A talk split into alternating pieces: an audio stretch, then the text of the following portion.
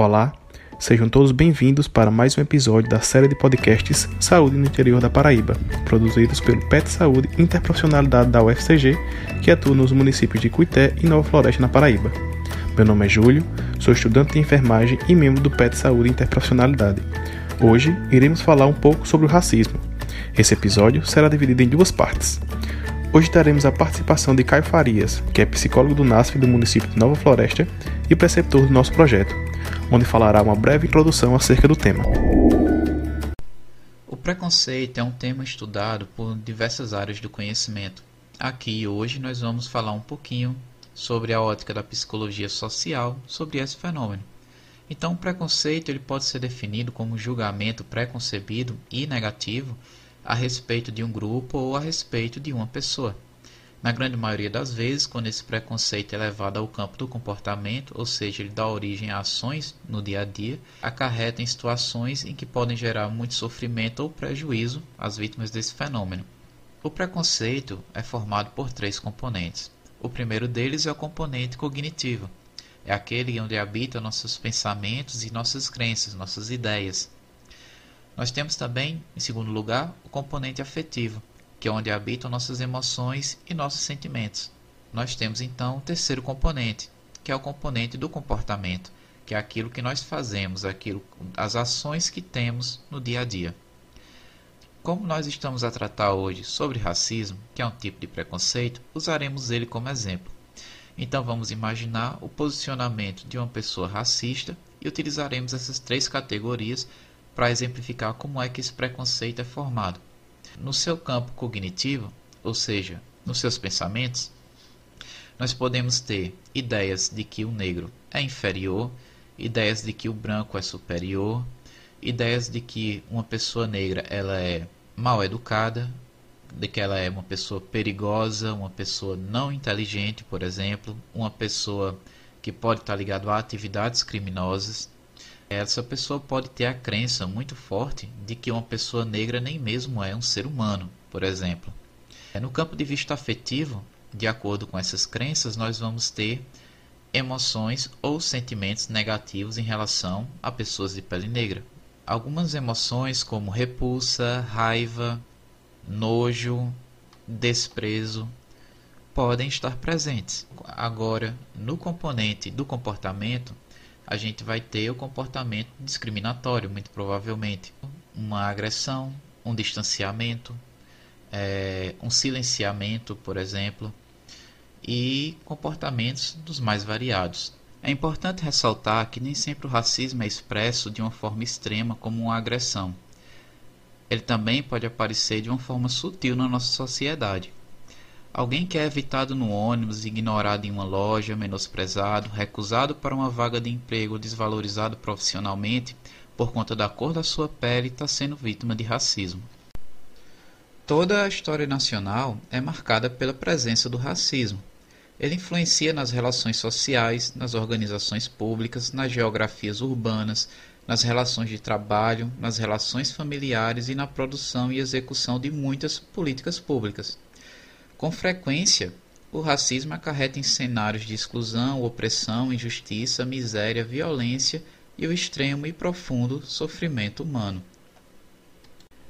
É por ser algo tão presente na nossa realidade e por trazer prejuízo e sofrimento para tantas e tantas pessoas que compreender, discutir e levantar bandeiras antirracistas se faz tão importante. A luta e busca por uma sociedade igualitária passa por muitas esferas é um movimento político, jurídico, cultural, coletivo e individual.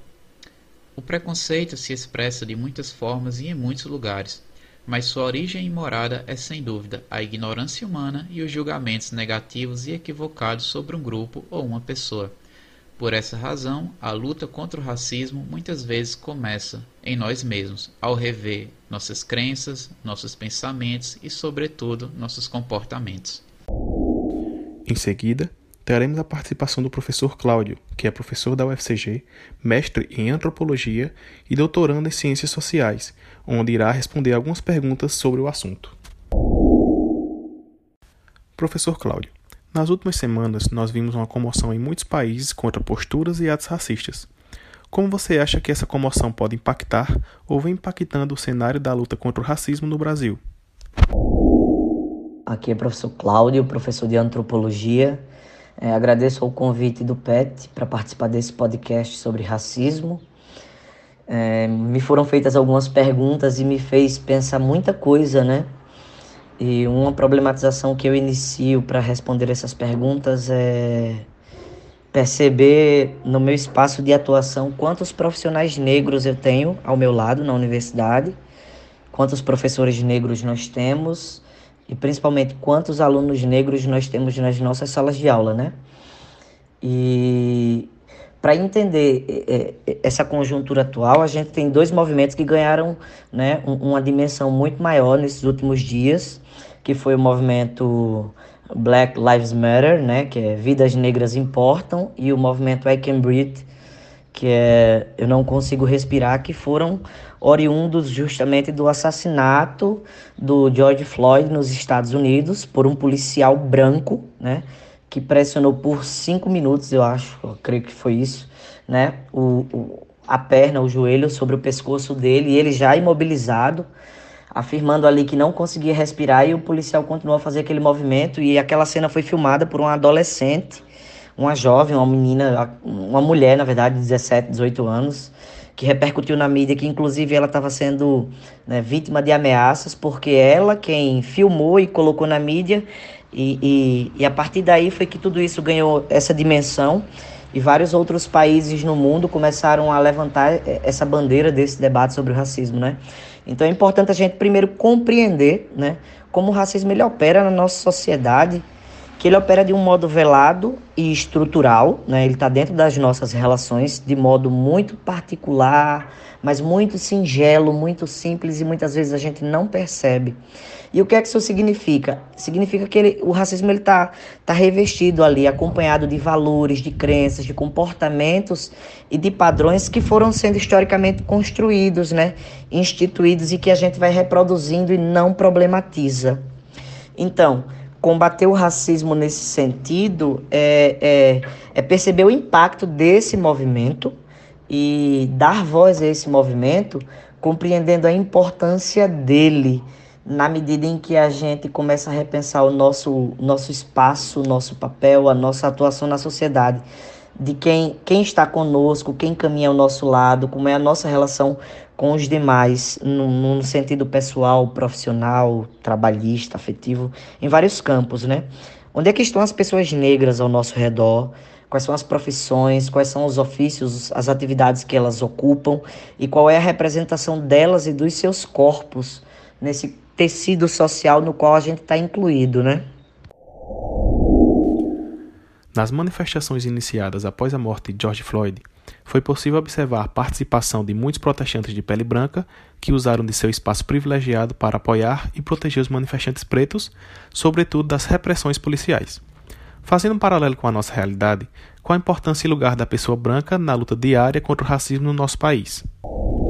Pois é, casos como o do George Floyd são muito comuns corriqueiros no Brasil, só que aí a gente percebe que há uma normalização da violência tudo se torna muito comum porque se torna cotidiano.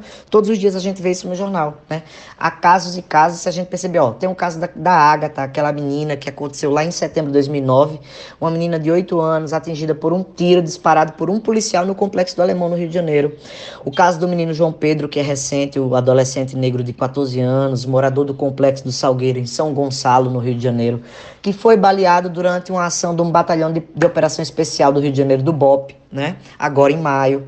O caso de Paraisópolis, que a polícia chegou num baile funk e, e meio que encurralou jovens ali num espaço e vários jovens foram mortos, na verdade, nove jovens foram mortos, e que a, a, o Ministério Público foi colher testemunhas ali, mas ele preferiu dar voz aos policiais do que às testemunhas, porque, claro, a gente vai acreditar na voz da representação do Estado, que é a voz da polícia, a gente não vai acreditar na testemunha, e principalmente sendo as vítimas vítimas negras e da favela, da periferia, que é um outro processo histórico, que é porque a maioria da população da favela, da periferia, é preta, é negra, né? Por quê? Porque desde a abolição o Estado não deu espaço para essas pessoas. Elas precisavam de emprego, elas precisavam de moradia, elas precisavam de educação. E é aí que surgem as favelas, né? É aí que surge a periferia no Brasil, que é um movimento de ocupação de terras, de espaço para a construção de moradias irregulares sem esse ordenamento social. E lá falta o Estado, falta o Estado na segurança pública, o Estado ele está ausente na iluminação pública, na segurança pública, no saneamento básico, na distribuição de renda na construção de escola, de creche, de praça, no acesso à cultura, porque tudo isso é direito e garantia constitucional que não é cumprido pelo Estado, né?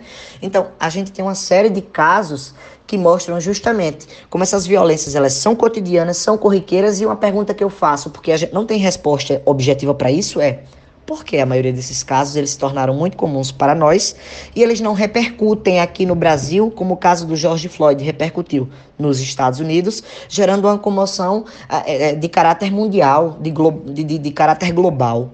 Então, quantas Ágatas, João Pedros, Cláudias, né? Quantas chacinas de, de Paraisópolis vão precisar acontecer para que nós abramos os nossos olhos e pensemos, peraí, a polícia brasileira é a que mais mata jovem negro. O jovem negro é o que menos entra na universidade brasileira. Onde é que está o erro de tudo isso, né? O, qual é a matriz desse problema? Vamos para as origens desse problema. Então, nós precisamos dialogar com o Estado, com as organizações políticas, com as lideranças políticas. E, e falar em liderança política, quem mandou matar Marielle? Que era uma jovem negra que veio da periferia para representar justamente essas vozes que são o tempo inteiro silenciadas. E Marielle foi mais uma voz silenciada, que seria uma representante em potencial do próprio movimento negro, que tem se tornado crescente, mas que ainda não tem o espaço que deveria ter na nossa sociedade. Olá, Sejam todos bem-vindos para mais um episódio da série de podcasts Saúde no Interior da Paraíba, produzidos pelo PET Saúde Interprofissionalidade da UFCG, que atua nos municípios de Cuité e Nova Floresta, na Paraíba. Meu nome é Júlio, sou estudante de enfermagem e membro do PET Saúde Interprofissionalidade. Hoje iremos falar um pouco sobre o racismo. Esse episódio será dividido em duas partes. Em seguida, teremos a participação do professor Cláudio, que é professor da UFCG, mestre em antropologia e doutorando em Ciências Sociais, onde irá responder algumas perguntas sobre o assunto. Aqui é o professor Cláudio, professor de Antropologia. É, agradeço o convite do PET para participar desse podcast sobre racismo. É, me foram feitas algumas perguntas e me fez pensar muita coisa, né? Quais são as maiores barreiras e dificuldades atuais para a luta contra o racismo? E como nós, a nível coletivo e individual, podemos agir ativamente nessa luta? Então nós precisamos combater o racismo, compreender que essas violências elas acontecem diuturnamente, fazer com que tudo isso repercuta não somente os casos que acontecem fora do Brasil, mas principalmente os casos que acontecem aqui dentro, embaixo do nosso nariz, né? E, e pensar quais são as barreiras e dificuldades na luta contra o racismo. Eu diria que tudo isso é justamente um longo processo de adição das marcas de exclusão, dos selos de segregação que são reforçados no cotidiano, que são frutos dessa colonização, de um biologismo evolucionista, da ideia de que o branco é mais inteligente que o negro, e isso nos leva a pensar, inclusive, no próprio debate de cotas, que, que gera o, o, o impasse, né? Porque as pessoas questionam no movimento de cotas, é, ah, o negro é menos inteligente porque precisa de cota? Não! A prova que o negro faz para entrar no vestibular, na, na, universidade pública, no Enem, né, a prova que ele faz é a prova que o branco faz, é a mesma prova. A diferença é que metade das vagas são para negros, metade da vaga são para brancos. Só que esse 50% para negros, ele não é somente para negros. Quantos de nós já paramos para ler justamente a discussão sobre o sistema de cotas e a lei de cotas no Brasil? Né? Assim como o próprio Estatuto da Igualdade Racial que é a Lei 12.288, ó, de 20 de julho de 2010. A gente foi colonizado lá em 1500 e a gente só vai ter uma discussão para inserir o negro na universidade em 2003 e 2004 e um Estatuto da Igualdade Racial em 2010. Poxa, 500 anos de história foram vividos para a gente perceber que tem 56% de uma população que é preta, que é parda, que é indígena, que é não branca ou não asiática e que essa parcela da população, que é mais da metade, não está ocupando espaço nos cargos de direção, de administração pública, né? como, eu já, como eu já falei anteriormente. Não estão nas cadeiras das universidades, não estão no Congresso Nacional, no Senado, na Câmara, não estão nos cargos de direção das grandes empresas. Pelo contrário, é, essa massa negra ela está na, na mão de obra mais baixa e mais barata do mercado. Né? Um exemplo disso é a discussão da, da mão de obra do, do, do trabalho informal e do trabalho doméstico no Brasil. Para vocês terem ideia, nós temos hoje né, cerca de 7 milhões de empregadas domésticas no Brasil. E desses 7 milhões, gente, 73% dessa, dessa leva é formado por pessoas pretas, por negras, né? E é um trabalho predominante feminino, e a maioria dessas mulheres tem baixíssima escolaridade. E aí a gente repensa, por que são essas mulheres que estão nesse posto? Por que elas não rompem com essa estrutura, né?